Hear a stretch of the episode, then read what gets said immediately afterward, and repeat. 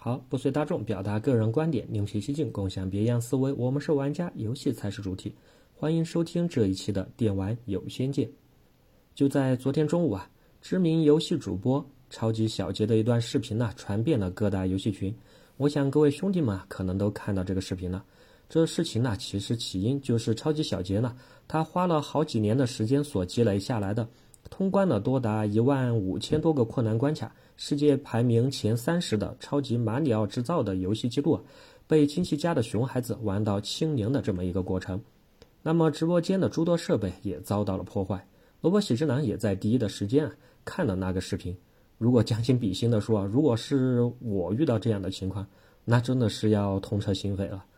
在事件发生之后啊，可以想象的，各位网友们、兄弟们也是一致的站在了超级小杰的这一边，为他提供各种的帮忙和安慰。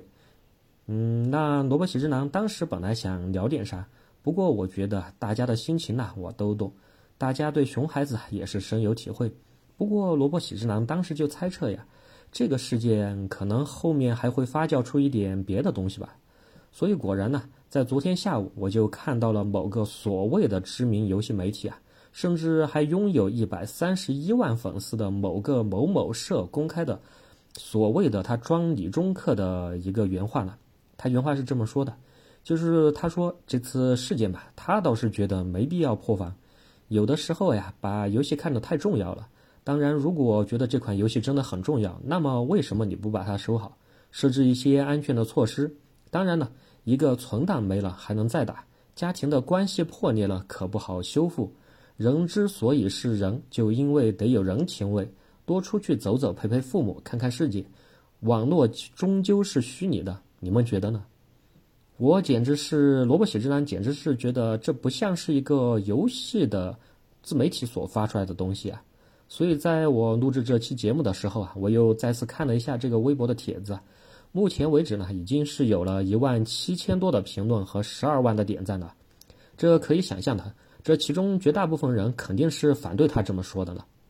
不过呢，也有所谓的不少人，甚至还支持他的这段言论。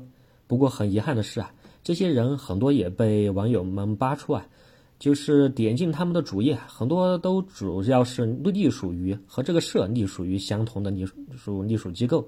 而这个主号呢，甚至还在评论区和网友们高强度的在对线，这明显呢就是要把这个话题啊狠狠的炒作一把，真就对这个黑红也是红的营销是给玩明白了，真怪不得是有一百多万的粉丝呀。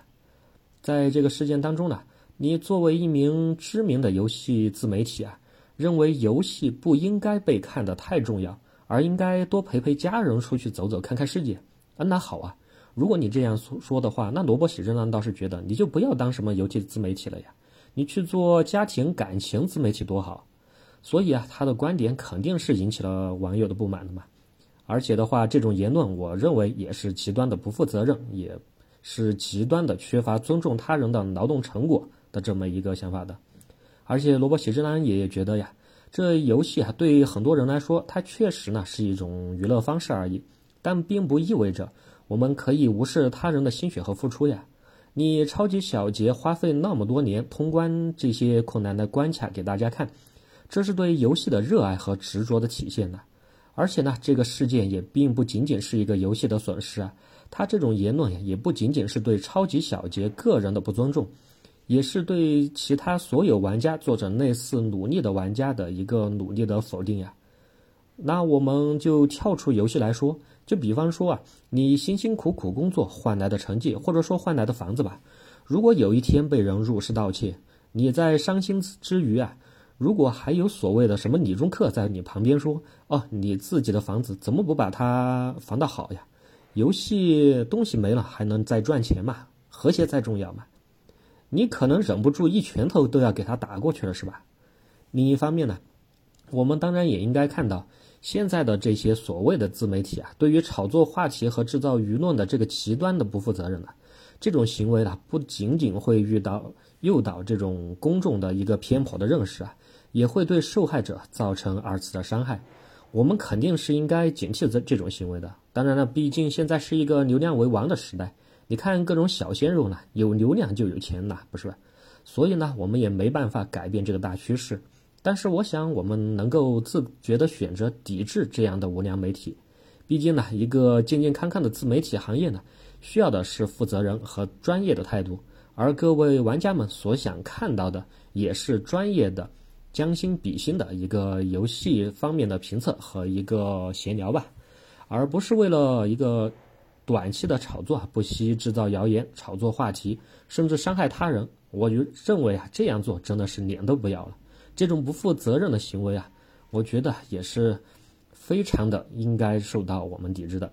当然呢，在这期间呢，气愤归气愤呢，罗伯喜之男其实在昨天一肚子的气细想之后呢，还是觉得应该还是要提醒一下各位兄弟们，这游戏虽好啊，但是这个事情也固然伤心，不过呢，确实要从中还是该吸取点经验的，偶尔呢，还是跟家人多沟通沟通，保护好自己的财物吧。